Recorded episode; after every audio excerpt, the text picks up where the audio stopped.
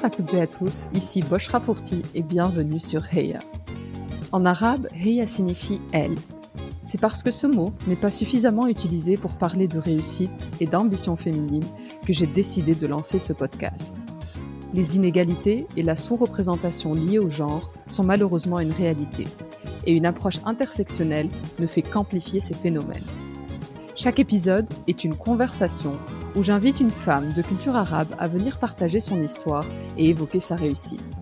Mes invités ont toutes des backgrounds et trajectoires différentes.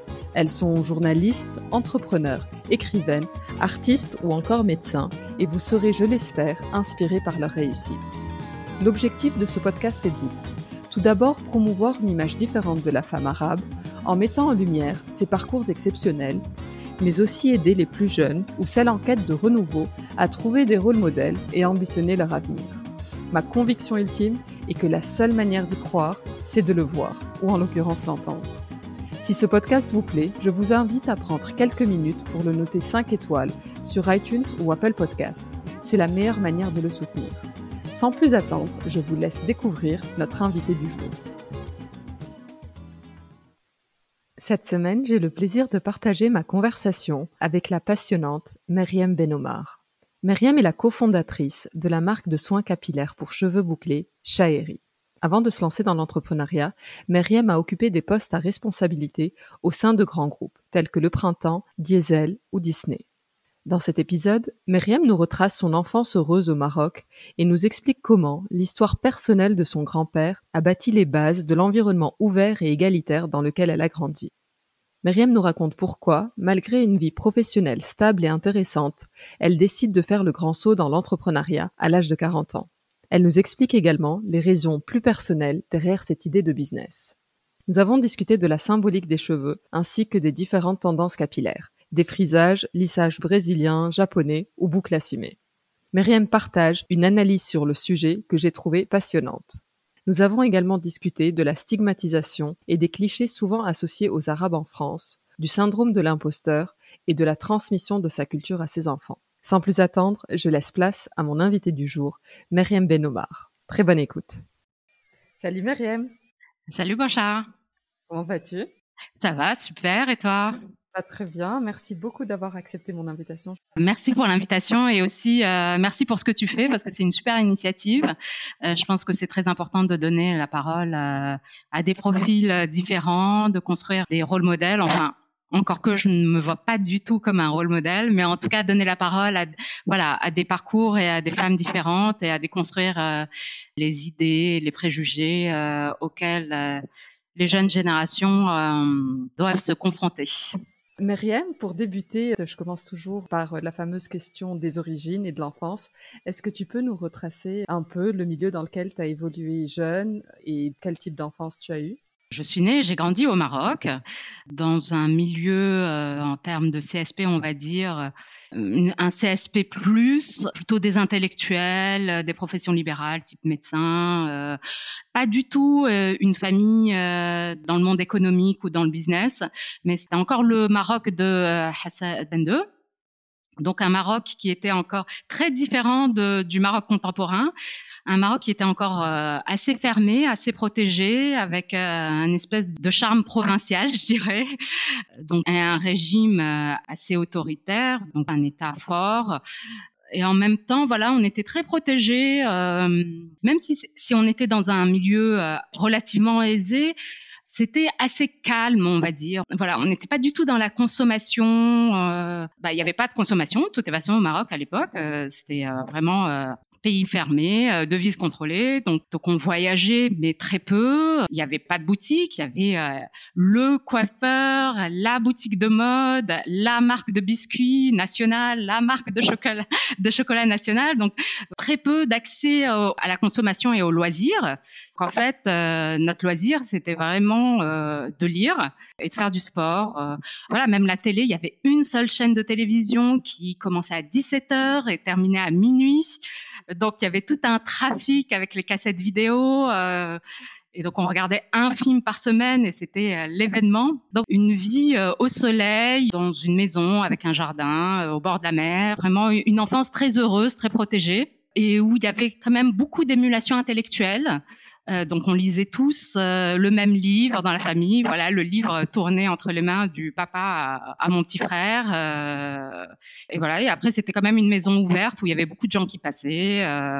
nos loisirs c'était vraiment passer les uns chez les autres, dormir chez les copines, les cousins, les tantes. Une, une enfance très heureuse et très très différente de ma vie actuelle. Une autre époque, oui. oui, voilà, une autre époque. Je retourne régulièrement au Maroc. J'y vais trois quatre fois par an et euh, ça n'a plus rien à voir. Et tu as des frères et sœurs, du coup, tu parlais de ton frère? Alors j'ai une grande sœur qui est pharmacienne et j'ai un j'ai un frère. Dans cette petite fratrie euh, de sœurs et un frère, est-ce qu'il y avait des différences? Quelle vision il y avait vraiment sur euh, le genre et, et ce que ça octroie en termes de droits et de devoirs? Mon grand-père, donc le père de ma mère, a, été quelqu'un qui, euh, sous protectorat, a été sorti de l'école euh, très tôt, au primaire, qu'il a vraiment voulu octroyer une éducation à ses, à ses filles. Il avait cette frustration. Donc déjà, tous ses petits frères, il les, il les a poussés à étudier, à faire des études supérieures. Et après ses filles, il les a toutes poussées à faire euh, des études euh, supérieures. Donc pour lui, c'était la richesse euh, qui lui manquait et l'indépendance financière de ses filles aussi, c'était quelque chose de très important. Ça, il l'a vraiment transmis à ses filles. Et ma mère nous a éduqués comme ça, c'est-à-dire que entre mon frère, ma sœur et moi, on était autant poussés qu'on soit une fille ou un garçon, et vraiment le, le genre, euh, ça rentrait pas en compte du tout. Et même au niveau des loisirs, euh, je me, je me souviens même, euh, voilà, les premières sorties. donc, comme je disais, on était dans un milieu très protégé, mais il y avait la boîte de nuit, the boîte de nuit de Casablanca, et on y est tous allés, que ce soit ma sœur, moi ou mon frère, et il n'y avait pas de différence parce qu'on est, parce qu'on était une fille versus un garçon. Non, mais franchement, mes parents ils ont pas, sans être, ils n'étaient pas féministes du tout. Peut-être mon père un peu plus que ma mère. Pourquoi je dis mon père un peu plus que ma mère? Mon père, à la différence de ma mère, il était quand même critique sur le, système, il l'est toujours, hein, sur le système euh, légal et, et, le fait que euh, malgré la nouvelle Mundawana, euh, qu'il y ait une différence de traitement euh, au niveau législatif et au niveau légal au Maroc alors que ma mère est moins critique, elle est, elle est moins conceptuelle, c'est plus quelqu'un d'action, c'est-à-dire que pour elle, voilà, en fait, l'important, c'est de gagner sa vie, euh, d'être indépendante, et, le reste suit. Quelle est, selon toi, euh, là où les valeurs principales que tes parents t'ont transmises? Alors, je pense que une des valeurs principales, c'est vraiment le travail. C'est l'amour du travail bien fait. Euh, voilà, on a le droit de se tromper, l'échec, etc. Ça fait partie de la vie. Aller toujours au bout des choses, travailler, s'appliquer. Et la deuxième chose, c'est l'honnêteté, l'honnêteté intellectuelle, c'est-à-dire vraiment euh, être cohérent avec ses valeurs, avec soi-même, euh, ne pas se mentir, ne pas mentir aux autres, voir se regarder dans le miroir, quitte à peut-être moins réussir financièrement ou matériellement par rapport à d'autres. C'est des très belles valeurs.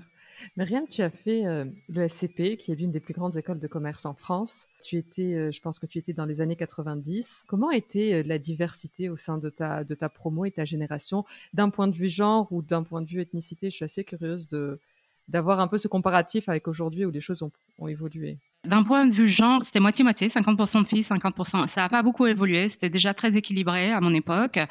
D'un point de vue, disons, nationalité, ethnicité, c'était déjà assez européen. En revanche, euh, il y a plusieurs ethnicités, on va dire. Euh, les Français d'origine étrangère, il y en avait pas du tout. Et ça a beaucoup changé aujourd'hui parce qu'il y a eu plein de dispositifs euh, pour favoriser justement l'intégration des, je déteste ce terme, mais bon, il faut, faut, utiliser un terme. Les gens issus de l'immigration, tu vois, pour euh, pour leur permettre, pour leur donner accès, parce que voilà, toutes ces écoles sont payantes et sont très chères. Donc, euh, si on vient d'un milieu euh, défavorisé, à la base, on n'a pas les moyens de payer les frais de scolarité. Donc, pas du tout de Français d'origine, disons d'Afrique du Nord ou de cursus. Il y a beaucoup d'asiatiques. etc. Donc, et comment se, comment se passe ton intégration? J'ai fait d'abord euh, ma prépa et ensuite euh, le SCP. Et en fait, vraiment, les écoles de commerce, c'est vraiment un véhicule d'intégration euh, qui est assez puissant et assez formidable parce qu'en fait, on se retrouve dans un espèce de vase clos pendant 3-4 ans et où on se fait des, des amitiés, tu vois. Comme en fait l'enseignement est organisé de telle sorte qu'on est aussi en classe de 25-30 personnes, donc on côtoie les gens euh, au quotidien, ça devient vos amis, et aussi il y a quelque chose de alors c'est hyper euh, élitiste, mais c'est vrai que du moment que vous êtes là, ça veut dire que vous avez réussi les concours et donc il y a un côté d'égal à égal. Il n'y a pas ce rapport de, dominant à dominé, tu vois. Euh, il n'y a pas de condescendance, euh, voilà, entre élèves. Alors oui, il y a des petites blagues. Euh, bon, aujourd'hui peut-être, euh, aujourd'hui on est devenu tellement politiquement correct, on se vexe de tout.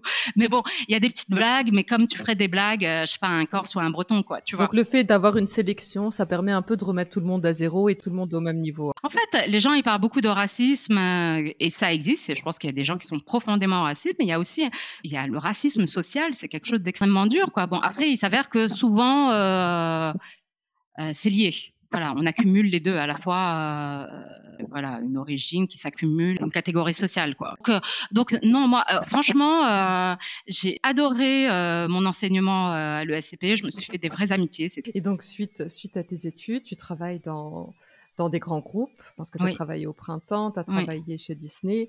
Qu'est-ce qui te pousse à faire le grand saut dans l'entrepreneuriat? Moi, en fait, j'ai toujours voulu faire ça. La, la seule chose, c'est que euh, quand tu dis faire ça, c'est euh, entrepreneur? Être euh, entrepreneur. La seule chose, c'est que être entrepreneur, euh, en fait, ça demande de, quand même de la stabilité. Et moi, je suis immigrée première génération. Donc, pour pouvoir rester en France, il me fallait des papiers. Et ça, un grand groupe vous sponsorise pour avoir votre visa travail. Et il me fallait un salaire pour avoir mon indépendance parce que euh, je, voilà, il fallait que je paye mon loyer, euh, ma vie, etc. Donc pendant des années, en fait, moi, je n'avais pas le choix que de travailler pour rester en France. Je pense que je serais allée vivre euh, au Maroc, j'aurais été entrepreneur beaucoup, beaucoup plus tôt. Et en fait, je suis devenue entrepreneur quand j'ai construit la stabilité euh, autour de moi euh, pour pouvoir le devenir. C'est aussi au moment, c'était à l'aube de mes 40 ans. Donc, c'est aussi à, ce moment-là où je me suis dit, bah, écoute, c'est c'est maintenant ou never, quoi, tu vois. bon, après, on peut être entrepreneur à 50 ans ou 60 ans, mais bon, voilà, c'était peut-être aussi le moment, le petit coup de flip de la de la quarantaine. Et puis voilà, j'avais fait mes enfants, j'avais mon appart, j'étais mariée. Enfin, j'avais, je, m'étais recréé une structure familiale euh, qui me permettait justement d'aller un peu plus à l'aventure euh, au niveau professionnel. Et euh, est-ce que tu peux nous raconter la genèse et, l'intention du projet autour de, de ça fait très longtemps que je voulais devenir entrepreneur. Ça fait très longtemps que j'avais cette idée. J'avais, euh, il y a, je sais pas, 10-15 ans, j'avais exploré. Bah justement, euh, comme je disais, j'avais pas les moyens euh, de le faire et peut-être pas le culot. voilà. L'accès à l'entrepreneuriat en France était beaucoup plus compliqué à l'époque, mais j'avais déjà cette petite idée. Après, j'ai fait complètement autre chose. Et au moment, voilà, où je réfléchissais à qu'est-ce que je pouvais faire. J'avais vraiment deux pistes, une, euh, une piste dans le food et une piste euh, dans la beauté. Et donc, je pense qu'il y a plusieurs, il y a plusieurs éléments dans Shairi qui fait que ça s'est, ça s'est réalisé. La première raison, c'est, je pense que j'avais vraiment l'envie de faire quelque chose, de créer une marque fusion tu vois, entre mes deux cultures, qui fasse vraiment le pont entre l'Europe et euh, l'Afrique du Nord, mais qui soit vraiment fusion et qui déconstruise euh, les clichés ou les images euh, complètement orientalistes qu'on peut avoir, quelque chose qui soit extrêmement contemporain, parce que pour moi, voilà, la Méditerranée, l'Afrique du Nord, le Moyen-Orient, euh, et puis même l'Afrique tout court, c'est extrêmement moderne. C'est des populations qui sont très jeunes et qui, même si c'est des civilisations très, très anciennes, à chaque fois que je vais au Maroc, je suis hallucinée par la, vitalité, la créativité qu'il y a dans ces pays-là. Donc c'est très très moderne et on le sait pas en France. Euh, on a des images euh, qui sont véhiculées par les grands médias, mais qui sont mais complètement à rebours de ce qui se passe en vrai. Donc moi, je voulais exprimer ça. Je voulais vraiment exprimer la jeunesse qu'il y a aujourd'hui dans ces pays-là et la fusionner aussi avec la culture européenne. Donc c'est vraiment euh, essayer de, créer quelque chose qui prenne un peu des deux quoi, euh, tu vois, des deux mondes. Donc ça, c'était vraiment l'envie au niveau de la marque. Après, au niveau euh, du secteur, du produit, euh, comme je disais, j'avais, euh, je viens d'une famille de médecins et une de mes tantes était professeure de médecine spécialisée dans les huiles cosmétiques. Et c'est l'une des premières à avoir travaillé sur sur les huiles cosmétiques au Maroc, en particulier sur l'huile d'argan et l'huile de pépins de figue de barbarie et il y a très longtemps, donc il y a 15 ans, il m'avait dit il y a quelque chose à faire avec avec ces huiles. Depuis voilà, l'huile d'argan a connu l'essor qu'on lui connaît au niveau international avec énormément de marques, euh, c'est devenu vraiment très structurant dans dans l'économie marocaine et je pense que il y a toujours quelque chose à faire avec le figuier de barbarie même si euh, euh, ça prend un peu plus de temps parce qu'il y a eu euh, des petits problèmes, euh, sans devenir trop technique, mais il y a eu un insecte qui, a, qui est arrivé au Maroc et qui, a fait beaucoup de mal aux cactus. Donc voilà, mais c'est en train de reprendre. Donc la deuxième raison, c'est que aussi, voilà, j'avais euh, ce bagage-là au niveau des huiles cosmétiques, qui, qui a un bagage un peu familial. Et ce projet-là, c'était aussi un moyen de me rapprocher des femmes euh, de ma famille. Et puis la troisième raison, c'est, euh, je pense, j'ai fait les bonnes rencontres au bon moment. Donc que ça soit avec mon associé, que ça soit avec aussi nos partenaires qui ont cru en nous au bon moment. Et c'est comme ça que ça s'est fait voilà, c'est une série, euh, une série de choses. Euh. Ah oui, et très important, last but not least, c'est les cheveux. Euh, moi, je suis quelqu'un, j'ai galéré toute ma vie, mais toute ma vie avec mes cheveux. Euh, je pense que tu connais le problème, comme euh, voilà beaucoup. Donc il y a un besoin quotidien capillaire, on va dire.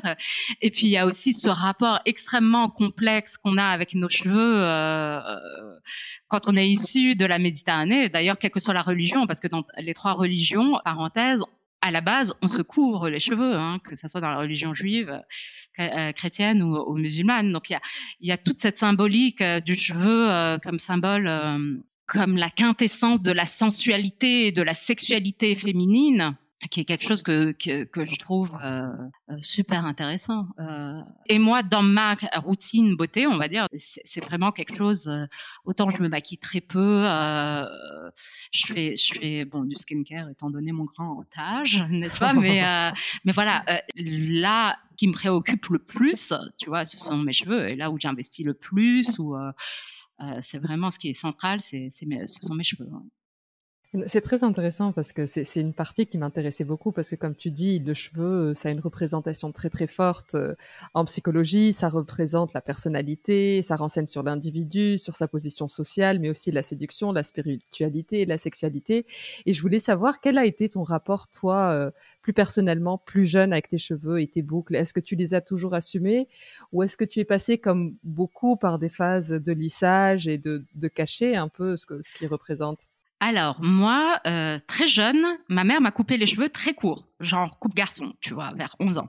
Ce qui est quand même un traumatisme. En fait, euh, ma mère en avait marre de me peigner, tu vois, elle me peignait chaque matin avec le peigne hyper fin, tu vois. Donc je hurlais chaque matin. Hyper mal, ouais. le truc qui fait hyper mal, le truc qu'il faut absolument pas faire. Donc, et plus généralement, ma mère, tu vois, elle est plutôt euh, type caucasien, on va dire, parce que voilà, les gens d'Afrique du Nord, on est extrêmement, on est un peuple très métissé, et, euh, et dans une même famille, vous pouvez avoir un blond aux yeux bleus et euh, un noir à la peau très foncée, quoi. Donc, ma mère, elle-même a, eu des enfants très bruns et elle-même elle savait pas comment faire quoi tu vois. Donc euh, chaque matin paf elle prenait le petit peigne euh, le peigne euh, tu vois très fin et clac. Et c'était de la folie chaque matin. Donc vers l'âge de 11 ans elle m'a coupé les cheveux très très court. Et donc toute mon adolescence, j'avais les cheveux très courts. Et donc ça, ça a été un petit trauma parce que quelque part, euh, c'est comme si on me volait ma féminité, tu vois, au moment où tu te construis, euh, tu vois, au moment où tu passes de l'enfance à, à, l'âge adulte, à l'âge adulte, tu vois, euh, et où vraiment déjà tu, te questionnes sur ton corps, les changements ta poitrine, etc. Tu vois, euh, les changements hormonaux, etc. Donc, euh, donc voilà. Et en plus, j'étais un peu ronde, vraiment euh, adolescence ingrate. Au moment de l'adolescence, imagine-moi, j'étais ronde, plein d'acné, cheveux très courts la totale. Donc vers la première, je me suis prise en main, j'ai fait un espèce de régime drastique, un truc de malade. Je sais pas comment j'ai fait et j'arrêtais pas de faire du sport. J'ai fait roi cutane, j'avais plus de boutons et je me suis fait pousser les cheveux euh, pas super longs, sauf que donc là tu vois, je me suis un peu réapproprié euh, ma féminité, sauf que il s'avère que c'est là que j'ai découvert véritablement la nature de mes cheveux et j'ai un cheveu qui est super fin et qui est super cassant et quand j'ai essayé parce que comme tout le monde je suis passée par la phase lissage et j'ai essayé le lissage euh, alors à cette époque-là, on parle vraiment euh, fin 80, début 90. Tout ce qui était lissage brésilien, ça n'existait pas, tu vois. Donc c'était vraiment les lissages hardcore, hyper, hyper chimiques, abrasifs, etc. Donc euh, je pense que j'en ai fait un dans ma vie. J'ai dû perdre la moitié de mes cheveux et ça m'a calmé direct, quoi. Tu vois. Et j'en ai plus refait du tout. Et donc voilà, j'ai appris euh, très tôt euh, j'ai appris à les assumer, j'ai dû les assumer. Et ensuite, ma maman étant euh, pharmacienne aussi, bon, elle a compris que coupe garçon c'était fini, et donc elle a commencé à me faire dans sa pharmacie, voilà, des petites formules à, à base d'huile cosmétique sur mesure, quoi, pour les besoins en hydratation, en nutrition, pour la repousse aussi, pour la densité. donc ma jeunesse, ma mère, était mon fournisseur officiel en soins capillaires. J'ai le sentiment qu'à une époque, on a connu un vrai boom des lissages, des défrisages, etc. Et qu'à présent, on est plus dans une phase d'acceptation, de plus retour un peu des boucles, etc. Et je ne sais pas si c'est juste une question d'époque ou une question d'âge. Est-ce que ça traduit à tes yeux une tendance? Est-ce que ça traduit quelque chose? Je pense qu'il y a eu des innovations, tu vois, dans la cosmétique, qui ont fait que euh, le lissage devenait plus accessible. Et il y a eu des millions, voire des milliards investis en communication pour persuader les femmes euh, de, se lisser les cheveux. Et c'était vraiment du marketing euh, qui s'appuyait sur une réalité sociale et une psychologie qui était réelle à, euh, à l'époque. je m'explique, c'est-à-dire que chez les populations africaines ou afro-descendantes ou arabes ou, ou métisses, en fait, il y a, y vraiment jusque très récemment ce, ce, rapport dominant à dominé, c'est-à-dire que euh, les critères de beauté étaient imposés par le dominant, celui qui maîtrisait la science, celui qui maîtrise euh, code de beauté, et euh, le dominant impose ses critères à lui. Et en l'occurrence, le dominant était caucasien. Pendant longtemps, très longtemps, ce qui était considéré comme beau, c'était avoir la peau claire, euh, les yeux clairs et les cheveux raides. Quoi. Donc je pense que c'est vraiment des choses qui ont été vraiment véhiculées. Je ne sais pas si c'est consciemment ou inconsciemment, c'est sûrement complètement inconsciemment, mais véhiculées par les industries de la, de la mode et de la beauté et pendant euh, des décennies. C'est pour ça que je dis c'est peut-être complètement inconscient, c'est-à-dire que l'industrie de la beauté était principalement dans les pays européens. Et les pays européens, bah, ils travaillent avant tout sur leur population. Et leur population étant à dominance blanche, travaillent sur leur euh, cœur de marché entre guillemets quoi, et donc communiquent, ils tu vois, ils développent des produits adaptés euh, à cette population-là. Et ensuite ils communiquent à cette population-là et euh, nous, les suiveurs, entre guillemets, on suit ce modèle-là tu vois. Donc, euh, donc je sais, c'est pour ça je, je suis très mesurée parce que c'est vrai qu'aujourd'hui il y a des gens qui sont extrêmement revendicateurs en disant on nous a imposé de modèles, etc. Je sais pas si c'était vraiment euh, conscient, tu vois, genre on va imposer notre modèle sur vous. Parce qu'il n'y a pas un côté, il a pas aussi un côté de, de ces populations-là de d'être plus lisses de rentrer dans le cadre, de, de cacher ces différences-là qui connotent d'une appartenance à quelque chose de différent. Je pense aussi que tu vois, bon, pour, pour quelque chose que je connais très très bien, euh, c'est l'Afrique du Nord euh, et le Moyen-Orient. C'est tu t'identifies euh, aux gens de pouvoir. Et jusque très récemment, les gens de pouvoir, c'est les blancs. Voilà. C'est, un peu aussi un résultat du protectorat entre euh, et de la colonisation, tu vois. Avant, euh, les sachants et les puissants, c'était les Européens. Et donc, euh, après, on a pris nos indépendances, mais on s'est identifié à ces populations-là. Et donc, on s'est lissé, on a refait nos nez, nos pommettes, on évite le soleil pour, voilà, leur ressembler. Et on a repris leur code vestimentaire et, euh, et leur éducation, etc. Donc, je pense que c'était vraiment, ça a été l'héritage du, du colonialisme et ça a duré quelques décennies. Et puis on a beaucoup nié, nous les gens d'Afrique du Nord, on a nié notre africanité pendant super longtemps, tu vois. Et donc euh, le cheveu, c'est vraiment, c'est la preuve de notre euh, de notre africanité, tu vois. C'est ce qu'on voulait, euh, voilà, on voulait vraiment gommer ça, quoi. Et surtout dans les classes supérieur. Euh, on voulait vraiment, on s'identifiait, le modèle, il était européen.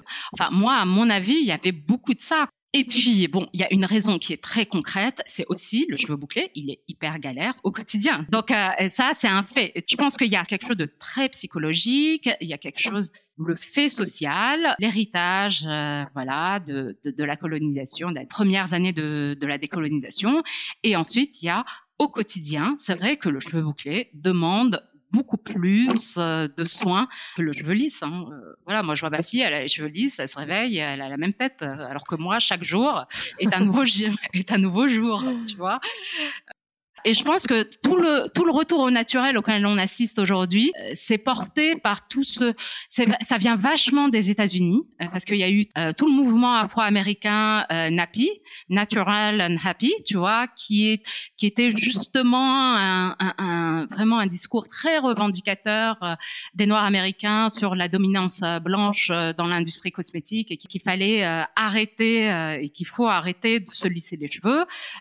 c'est un mouvement qui est né il y a à peu près une quinzaine d'années aux États-Unis et qui est arrivé en, Europe, tu vois, décalé, et maintenant qui arrive, euh, qui arrive en Afrique même s'ils sont vachement, euh, ils en sont pas encore là, hein, tu vois que ça soit. J'étais au Nigeria, les femmes, elles sont encore, euh, tu vois, hyper raides, hein, c'est hyper lissées, raides. Mais c'est comme le foulard et on le dit pas assez. Moi, je pense que il y a beaucoup de femmes qui mettent le foulard mais je parle des pays d'Afrique du Nord, qui vers la quarantaine mettent le foulard, mais c'est parce qu'elles en ont marre, quoi, tu vois. Elles en ont juste marre des lissages, euh, de la curl qui doit être parfaite, de trucs. Elles se mettent le foulard et disent, bon, ça y est, euh, je fais une pause là et vous, vous arrêtez de me saouler, j'ai perdu euh, je pense qu'il y en a beaucoup qui ont des alopécies et elles te disent j'ai perdu mes cheveux, je mets le foulard et laissez-moi tranquille quoi, tu vois. Et ça je pense que personne n'en a conscience. Ils voient juste le fait religieux, mais euh, il y en a beaucoup, quand tu leur poses la question, elles te disent que en fait, c'est parce qu'elles ont les cheveux complètement bousillés par des années de lissage. Euh, euh, comme le foulard est accepté socialement, elles le mettent. C'est hyper intéressant, ouais. j'avais pas, j'avais pas vu ce côté-là. oui, oui, je pense que les, les gens qui ont travaillé sur le sujet en ont conscience parce qu'on nous on pose beaucoup beaucoup de, de questions tu vois et même avant Chairi, enfin ma mère me l'a toujours dit parce que voilà, elle est dans un quartier populaire et elle a des tonnes de, de femmes qui arrivent avec euh, tu vois des problèmes euh, de chute de cheveux et comme par hasard à ce moment-là, elles se mettent, elles, se couvrent la tête quoi, tu vois. Donc euh, donc voilà. Donc euh, pour revenir à ta question, le retour au naturel, je pense que ça a été porté par les Afro-Américains et donc euh, il y a aussi euh, tout un mouvement intellectuel autour du woke, tu vois qui est, euh, je sais pas si tu as entendu parler, mais c'est en gros, euh, il faut décoloniser nos esprits et notre manière d'appréhender le monde. Et je pense que voilà, une des traductions, euh, c'est que le lissage, effectivement, euh, c'était une norme euh, européenne qu'on a imposée au non caucasien et que voilà il fallait qu'il fallait arrêter avec ça quoi tu vois. Après moi je suis pas du tout quelqu'un qui juge. C'est à dire que si une femme elle est elle se sent à l'aise avec son lissage super hein good for her. non, mais tu vois, enfin, je respecte le choix de toutes les femmes, euh, que tu souhaites euh, les garder euh, au naturel ou que tu souhaites faire un lissage, il n'y a aucun problème. Et nous, on le voit au niveau de nos clientes. On fait régulièrement, tu vois, des petits sondages pour comprendre leurs problématiques cheveux, leur nature et l'état de leurs cheveux. Et dans l'état de leurs cheveux, il y en a beaucoup. Enfin, 50% de nos clientes euh, se traitent les cheveux, tu vois, euh, soit en faisant des lissages, soit des colorations. Et quand tu as les cheveux bouclés, c'est aussi une force de pouvoir euh, changer de tête quand tu veux. C'est-à-dire que moi, tu vois, quand, quand je me fais un brushing, j'ai pas du tout mais j'ai pas du tout la même tête. Et ce qui est marrant, c'est que jusque très récemment, euh, quand je faisais des brushings, euh, en fait, c'est surtout le regard des, des autres qui change. C'est-à-dire que euh, quand j'ai un brushing, tout de suite, on me prend pour une bourgeoise. Tu vois. Euh, c'est très et c'est très intéressant. En fait, c'est plus euh, voilà socialement, t'as un brushing, t'es bourgeois, t'as les cheveux euh, frisés, t'es pas bourgeoise. T'as pas les moyens d'aller te faire un brushing, quoi, de tu payer, vois, de te payer ça. Et, et ce que je remarque depuis trois ans, et c'est super intéressant, c'est qu'il y a une inversion qui est en train de s'opérer. C'est-à-dire que je vois des, des femmes euh, plutôt euh, très éduquées, type avocate, médecin, etc., ne plus ah, les cheveux lisses, donc elles ont les cheveux frisés, elles les assument. Les intellectuels, les journalistes, même à la télé et tout, tu les vois, elles sont toutes oh, pam, tu vois, elles assument le volume parce qu'il y a ça, c'est que quand tu as les boucles, tu as le volume, tu prends de la place, quoi. Euh, donc elles assument euh, ce truc de prendre de la place, de s'imposer qui, parenthèse, est vraiment euh, antinomique avec notre éducation. Euh, faut pas prendre beaucoup de place, il faut être discret, il faut baisser les, yeux quand on parle, etc. Tu vois. Et d'un autre côté, les femmes un peu plus jeunes euh, qui doivent encore un peu, euh, je dirais, lutter pour euh, pour avoir une place sociale. Je donne un, exemple très concret, genre un babysitter de mes enfants. Bah, elle, elle a encore son lissage, les cheveux rideaux. Donc c'est super intéressant de voir, voilà, ce qui était qui était considéré comme bourgeois aujourd'hui ne l'est plus, et qu'on a une inversion de, de, la tendance qui est en train de se faire. Il y a un côté où je m'assume, j'ai fait mes preuves, je me suis cherchée et puis je me retrouve et j'ai plus rien à prouver. Oui, et puis il y a le, le côté euh, role model, tu vois. Euh, voilà, je, je, peux être journaliste à la télé et euh, avoir les cheveux frisés, ce n'est pas un problème. Donc, euh, et ça, c'est super positif, tu vois. Il y a des vraies avancées dans la représentation. Et, et, il y a cinq ans, c'était pas comme ça, quoi. Myriam, je voulais revenir un peu sur le côté entrepreneuriat et je voulais savoir quels ont été les plus gros challenges auxquels tu as été confronté au moment où tu as monté Shairi et je voulais savoir si ton arabité et euh, et, ta culture ont été une force ou euh, c'était plus un frein? Je voulais absolument pas que Shairi soit considéré comme une marque communautaire. C'était vraiment euh, le, risque. Et les premières personnes à qui j'en ai parlé, c'était vraiment en phase d'idées, ils vont tout de suite parler de marque communautaire ou bien de cosmétiques halal.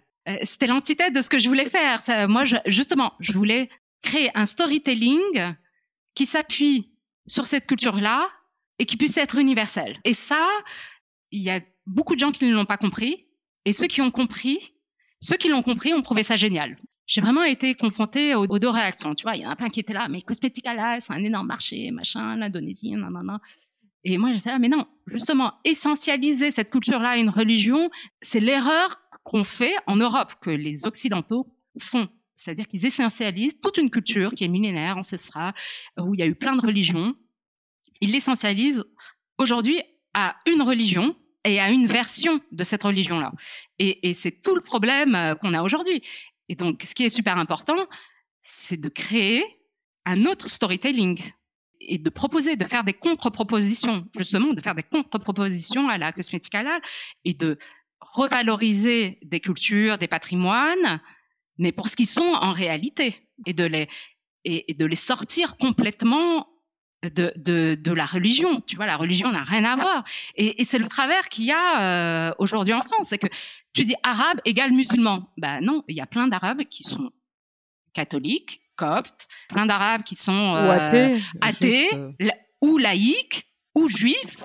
Et puis, ça veut dire quoi arabe? Enfin, moi, je me considère pas comme arabe. Moi, je suis arabo-berbère. Euh, et, et, puis, tu trouveras pas un Marocain qui te dira je suis arabe. Il te dit toujours je suis arabo-berbère, arabo-andalou, arabo-africain. Je suis arabo quelque chose. De toute façon, l'Afrique du Nord, ça a été euh, un lieu de métissage et un lieu de passage. C'est une population de commerçants. ça a été l'Empire romain, grec. Euh, enfin, tu vois, les grottes, les grottes d'Hercule, c'est à Tanger. Aujourd'hui, il y a une lecture de cette région du monde qui est, euh, qui est complètement euh, on dit en anglais euh, misrepresented. tu vois, y a, y a, et, c'est un problème. Et c'est un problème parce que tu renvoies aux gens concernés une image euh, d'eux qui euh, qui est fausse. Et, et eux, comme ils ont besoin de se raccrocher à quelque chose, ils se raccrochent à ça. Il faut d'autres storytelling, il faut leur proposer d'autres choses. Donc voilà. Donc mon arabité dans le dans l'entrepreneuriat, revenir. Moi en tant que personne, non. Enfin, si sûrement les gens ils ont peut-être des préjugés, mais bon ça, euh, franchement. Je, je m'en fiche. Mais après, au niveau de la marque, peut-être des gens qui ont des préjugés, mais je pense qu'on a réussi à construire vraiment quelque chose euh, qui est pas du tout vu comme quelque chose de, de qui va au-delà, ouais. ouais. qui est communautaire. Que, donc voilà. Et quand quand je vois qu'il y a des intérêts, enfin franchement, euh, de temps en temps, on est, enfin régulièrement même, on est, euh, contacté par, par des asiatiques, tu vois, chinois, japonais, coréens. Euh, je suis mais ravie parce qu'ils kiffent, tu vois, ils kiffent l'ADN de la marque. Et je trouve ça génial, mais c'est comme, euh, je sais pas, tu prends toutes les marques françaises qui s'appuient sur euh, l'imaginaire de la Provence, bah, t'as pas besoin d'être provençal pour que ça te parle. C'est euh, tout comme euh, les marques qui s'appuient sur euh, la, sur la Corée, t'as pas besoin d'être coréen pour que pour que ça te parle, tu vois. Donc voilà. Et quel conseil tu donnerais à une femme qui souhaiterait se lancer dans l'entrepreneuriat et qui a peur ou qui n'ose pas, ou peut-être un conseil que tu aurais aimé qu'on te donne à toi au moment où tu, où tu as voulu te lancer? Bah, Il y en a beaucoup. Je dirais, alors, c'est de commencer petit et d'aller vite. d'aller vite, c'est très important. Euh, parce agile et flexible, c'est ça, quand tu dis aller vite? Oui, et puis dans l'entre, ça dépend. Il y a l'entrepreneuriat hyper technique où il y a des super barrières à l'entrée, donc euh, voilà. Mais quand même, euh, dans l'entrepreneuriat, euh, et moi je suis pas habituée à ça, c'est-à-dire que vous êtes effectivement fragile et euh, quand vous innovez dans quelque chose, vous êtes énormément copié. Donc voilà, donc commencer petit et aller vite, ça c'est hyper important. Je pense aller vite. Donc ne pas vouloir être gros trop rapidement, c'est ça? Enfin ne pas euh, commencer vite. Je dis commencer vite parce que euh, ça, ça, ne peut ne pas marcher tout de suite et donc il faut aussi être super flexible pour pouvoir ajuster, voilà, ajuster ou même se repositionner ou bien faire, faire autre chose et aller vite parce que si vous n'allez pas vite, quelqu'un d'autre le fera quoi. Et euh, faire confiance à certaines personnes et puis être opportuniste euh, vraiment dans, dans le bon sens du terme, c'est-à-dire qu'il y a des gens qui euh, vont vous tendre la main et donc il faut, faut la saisir parce que des fois l'opportunité elle arrive, mais elle arrivera une fois, une seule fois et pas, et pas deux fois et quand même se méfier parle beaucoup de syndrome de l'imposteur pour les femmes en particulier et ça me fait repenser au tout début de l'interview où, tu disais merci de m'avoir invité même si je me considère pas du tout comme un rôle modèle. Moi, je pense définitivement que tu es un rôle modèle et que tu vas en inspirer plus d'une. Est-ce que ce syndrome de l'imposteur, c'est quelque chose qui te, qui te parle? Est-ce que c'est un des démons euh, contre lequel tu te bats? Je pense pas souffrir de ce syndrome-là. non, mais ce que euh, je m'explique, c'est que tout ce que j'ai fait ou ce que j'ai, ça a été beaucoup de travail. Tout est beaucoup. Pour moi, en fait, il y a des gens qui ont les choses peut-être euh, assez facilement. Moi, euh, peut-être le fait d'être euh, voilà euh, une immigrée première génération, tout a été plus dur, tu vois. Euh, donc il a fallu que je me réinvente un écosystème ici. Toute ma vie n'a été que travail, tu vois. Et pourtant, bon, travail dans des secteurs, des sujets que j'aime, tu vois. Donc c'est pas, je suis pas en train de me plaindre. Comme j'ai beaucoup travaillé, que je travaille beaucoup, je, je, pense pas du tout être un, un imposteur. Après, je dis, est-ce que je suis un rôle modèle? Non, mais c'est parce que je trouve qu'il y a tellement de il y a des gens que je trouve euh, tellement plus admirables et plus hallucinants que voilà. Mais bon. là où je suis, je le mérite. Et bon, je suis pas non plus euh, au top du top de je sais pas quoi. Enfin, tu vois, mais euh, rien n'a été facile. Ok. Et on parlait de rôle modèle. Donc, est-ce que toi, tu as eu des rôles modèles? Est-ce que tu as eu des mentors? J'ai vraiment eu un manque de rôle modèle. Je pense qu'aujourd'hui, euh, c'est plus du tout le cas. Et puis, euh, moi, à mon époque, en France, franchement, aujourd'hui, il y a, y a, plein de euh, figures issues d'immigration qui sont ultra médiatisées. Moi, à mon époque, il n'y en avait pas du tout, mais vraiment pas. Donc, moi, il n'y avait vraiment pas. Et ça m'a manqué hein, de, de, de, personnes auxquelles je, je, je pouvais m'identifier. Donc, il a fallu vraiment que j'invente euh, que je m'invente, tu vois, que j'invente mon modèle, quoi. Après, les, vraiment les rôles modèles que j'ai pu avoir dans ma vie, c'est vraiment les femmes de ma famille qui n'ont pas du tout le même parcours que moi, pas la même vie que moi, etc., mais qui ont toujours été des femmes très actives, très impliquée dans, dans la société civile marocaine, euh, très proche des gens. Euh, tu vois, euh, chez ma tante, elle a 75 ans, elle est encore médecin, elle a encore son cabinet, elle continue à travailler, etc. Donc, c'est vraiment des femmes qui ont pu exercer leur métier tout en ayant des enfants, tout en ayant leur maison, etc. Tout en étant extrêmement modernes, mais tout en étant très respectées tu vois, dans des pays, euh, enfin, dans un Maroc qui est, qui est de moins en moins conservateur, mais qui était très conservateur, tu vois, elles ont su s'imposer, imposer le respect tout en étant extrêmement libres, tu vois, elles voyageaient toutes seules, elles sortaient toutes seules, elles allaient au resto toutes seules, etc. Mais tout en étant super respectées euh, par euh, en haut, en bas, au milieu, enfin, tous les échelons de, de la société. Et donc, et toutes, que ce soit ma mère ou mes tantes, toutes ont cette particularité-là. Après, je vis pas dans la même société qu'elles, je suis pas le même métier qu'elle, mais, euh, mais ouais, pour moi, c'est un vrai euh, exemple. Je voulais revenir sur, euh, sur ta vie de maman. Et tu as, tu as deux enfants, donc un petit garçon et une petite fille. Qu'est-ce que tu aimerais leur transmettre de, de cette culture? Donc, on a parlé des origines et des sources. Tu parlais juste là de ta maman, de ta tante, et aussi du projet Chahiri qui est un peu un retour aux sources et un lien avec le Maroc. Mais Chahiri, ça avait aussi, de, ce que j'entendais, ce que tu racontais, un côté plus vers le futur. Et j'avais ce sentiment, et peut-être que je me trompe, de transmission, de leur laisser aussi un leg et quelque chose de cette culture qui est différent de ce qu'on peut véhiculer Et je l'ai pas dit tout à l'heure, euh, mais c'est vrai qu'il y a eu un déclic euh, au moment de la naissance de ma fille, tu vois. Pas de mon fils, mais de ma fille. Déjà, tu vois, Shairi, ça vient d'arabe, Shari. Et ma fille, quand elle est née, pour moi, c'était impossible, mais vraiment impossible de lui, de ne pas lui donner un prénom arabe. C'était un truc, euh, tu vois, le, le, peu que je peux euh, lui léguer, tu vois, c'était, donc elle s'appelle Yasmine. Donc j'ai appelé ma fille Yasmine et je me souviens de la, la, discussion avec euh, mon père qui me disait, mais non, il faut lui donner un nom, consonance française et tout, tu sais, le racisme en France et tout, elle va être confrontée à tous les préjugés, machin, les, tu vois, les trucs, euh, on le sait, hein, c'est documenté, prouvé, etc., que il y a de la discrimination à l'embauche, même au CV, euh, enfin à tous les niveaux, quoi. Tu vois. Moi, je disais non, mais c'est c'est impossible. Je vais pas l'appeler Thérèse, c'est impossible, quoi. Tu vois. Et donc, je me suis dit comment moi, à mon échelle, avec mon métier, avec ce que je peux, je peux faire, je peux aider à ce que ma fille soit fière de s'appeler Yasmine. Comment comment je peux faire ça? Donc euh, la création de Shairi, c'est complètement lié à ça. C'est limite un peu de la psychologie de. euh, mais c'est complètement euh, lié à ça, c'est sûr. Et en plus, voilà, c'est une marque de beauté. Euh, donc, euh, c'est une marque autour du cheveu, de la féminité. Le cheveu, c'est compliqué chez les Arabes, etc. Donc, tout ça, voilà, c'est, un peu lié au, au fait euh, d'avoir eu ma fille à la même époque. Et en plus, aujourd'hui, moi, je suis très contente parce que ma fille, elle est toute fière, tu vois, avec ses copines. Elle dit, ma mère, elle a Shairi et tout, machin. on va aux Galeries Lafayette, elle est là, elle montre les produits, elle est, elle est super contente, quoi, tu vois, super fière. Euh. Donc, euh, donc ça, c'est côté professionnel. Après, côté plus, on va dire, au niveau de la culture, j'essaye, bah, d'aller au Maroc le plus souvent possible. Alors, bizarrement, en, à Paris, en France, même si, bon, je sais pas, on évalue à 6 millions le, 6 et 8 millions euh, le nombre de personnes qui sont issues euh, d'Afrique du Nord, il y a finalement très peu de choses. Tu vois, je, je cherche, mais il y a très peu de choses euh, au niveau culturel euh, pour les enfants. Donc en fait, euh, j'essaye de rentrer très souvent au Maroc où, voilà, je les inscris à des activités, théâtre, poterie, artisanat marocain, etc. Et puis juste le fait de passer du temps avec leurs grands-parents, euh, juste le fait de je sais pas, manger la cuisine marocaine, de fouler le sol du Maroc.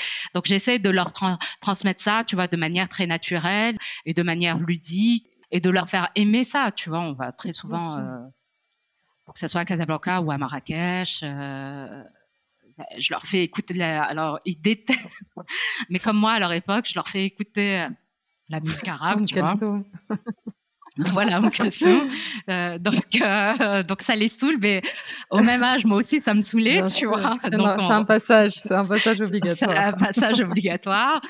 donc euh, donc voilà, euh, j'essaye. Euh, Est-ce que tu leur parles arabe? Alors, au début, je leur parlais arabe, et figure-toi que ça c'est, j'arrive pas sur la longueur, sur la durée. Non, mais c'est ma faute, hein. En fait, euh, voilà, c'est sur la durée, j'arrive pas depuis qu'ils sont à l'école, qu'il y a l'apprentissage, machin, truc, et que on est dans un environnement hyper francophone. Moi-même, je suis hyper francophone, donc c'est euh, ouais, non, c'est dur. Donc euh, au début, quand ils étaient bébés, avant l'entrée à l'école, oui, je leur parlais arabe, et, et puis là, de, de, moins en moins. Donc et j'en ai conscience et je culpabilise. Et on peut pas être sur tous les fronts et Ouais, on peut pas faire tout à la fois. Euh, mais bon, euh, tu vois, j'ai rencontré des gens euh, qui sont deuxième génération, qui sont nés, qui, qui, qui, ont grandi en France et qui me disent ah non mais c'est un manque, il faut que tu leur parles. Et tout. Puis même c'est une richesse, euh, même euh, pour être très pragmatique au niveau professionnel, enfin au niveau culturel pour pouvoir lire, comprendre, lire. Et puis l'arabe c'est une langue qui est magnifique, toute la poésie arabe et tout, qui est vraiment magnifique. Donc, si tu la connais pas, tu peux pas lire. Et enfin, t'as pas toute la dimension des textes. Euh, je sais pas ce que tu en penses, mais vraiment, euh, l'arabe, c'est un, c'est un paradigme complètement différent. Les constructions des phrases sont pas les mêmes. Euh, c'est, c'est une manière de réfléchir qui est complètement différente. Et, et moi, j'ai grandi comme ça, tu vois, en passant d'une langue à une autre. Et tu vois, ça donne une flexibilité intellectuelle de pouvoir passer.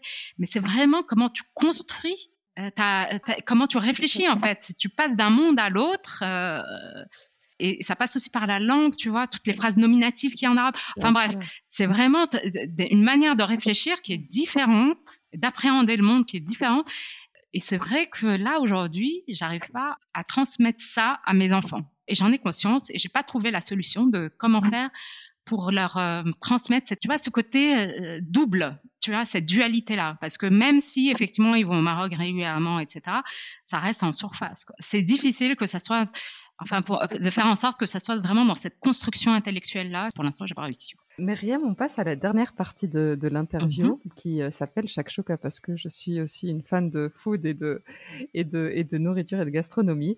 Et donc le but, c'est, euh, je vais te poser des questions et c'est de répondre euh, du tac au tac. Est-ce que tu as une devise? Impossible n'est pas français. J'aime bien. Un livre? Mémoire d'une jeune fille rangée de Simone de Beauvoir. Ça a été hyper structurant pour moi le produit de beauté dont tu ne pourrais pas te passer Alors, je dirais le soin lavant Chairi. hey, on prend note. Un lieu? Un lieu, Casablanca. La corniche de Casablanca, il y a un point, un lieu. Sur la corniche de Casablanca, il y a un lieu qui surplombe la mer et qui est magnifique. Voilà. Une chanson? Il y a Rayah de Rachida, qui est une chanson sur, euh, sur l'immigration et sur euh, le retour impossible. une odeur? Euh, une odeur. Euh, alors il y a un jasmin. On n'est pas arabe si on n'aime pas le jasmin, donc. Mais il y a un jasmin très particulier. C'est Mesklil. Ah oui, j'adore. Donc je sais, j'ai pas, je sais pas comment ça s'appelle en français. C'est très particulier. C'est une odeur très particulière. même la fleur est un peu différente. Oui. Bah, je chercherai, j'essaierai de trouver le nom. C'était, c'était chez mon, voilà, c'était, c'était dans le jardin de mes grands-parents et, euh, et je l'ai ressenti euh, cet été quand j'étais là-bas et je me suis dit, c'est incroyable. En fait, euh, voilà, c'est un peu une Madeleine de Proust et je me suis dit, mais c'est incroyable. C'est marrant, c'est marrant je l'ai même chez mes parents et c'est une odeur dont je, dont je raffole. un héros ou une héroïne Ah, un héros ou une héroïne? Bah, On parlait de Om Kulsum. Kulsum, c'est une héroïne qui est qui devrait être surmédiatisé, tu vois. Moi, je pense que dans le monde arabe, il y a eu un avant et un après Umm Kulthum. Complètement. Et une femme que, que tu me recommanderais d'inviter sur le podcast? Alors, il y en a plein. Euh, il y en a vraiment plein. J'ai rencontré plein de femmes extraordinaires depuis ces trois dernières années. comme je suis entrepreneur, je, je vais parler plutôt euh, d'entrepreneur. De, il y a euh, une personne qui s'appelle Dunia Souad, qui est euh, entrepreneur euh, Meet My Mama, qui est une des fondatrices de Meet My Mama. C'est juste un projet extraordinaire. Et puis il y a le docteur Rada Hatem Ganzer, qui est de franco-libanaise, qui est aussi qui a fondé la Maison des Femmes. Voilà, gynécologue. Exactement. Et nous, on a, on a beaucoup, on est beaucoup intervenu à la Maison des Femmes euh, avec Chéri. Et on reverse 1% de notre chiffre d'affaires, etc. Et bon, qui est, voilà, qui est une, une femme super inspirante et un vrai modèle, je pense. voilà. Je te remercie infiniment, Myriam. C'était un vrai plaisir de partager cette heure avec toi. Merci beaucoup. À très bientôt. Merci, pour l'invitation. Cet épisode de Heya est maintenant terminé. Je vous remercie sincèrement de l'avoir écouté jusqu'au bout, ce qui j'espère veut dire que vous l'avez apprécié. N'hésitez pas à le partager autour de vous, avec des amis ou sur les réseaux sociaux, c'est ce qui permet au podcast de grandir. Vous pouvez aussi le noter 5 étoiles et me laisser un petit commentaire, c'est un vrai plaisir de les lire. Si vous avez des questions ou voulez me suggérer une invitée, n'hésitez pas à me contacter sur la page Instagram Heya underscore podcast. À très bientôt.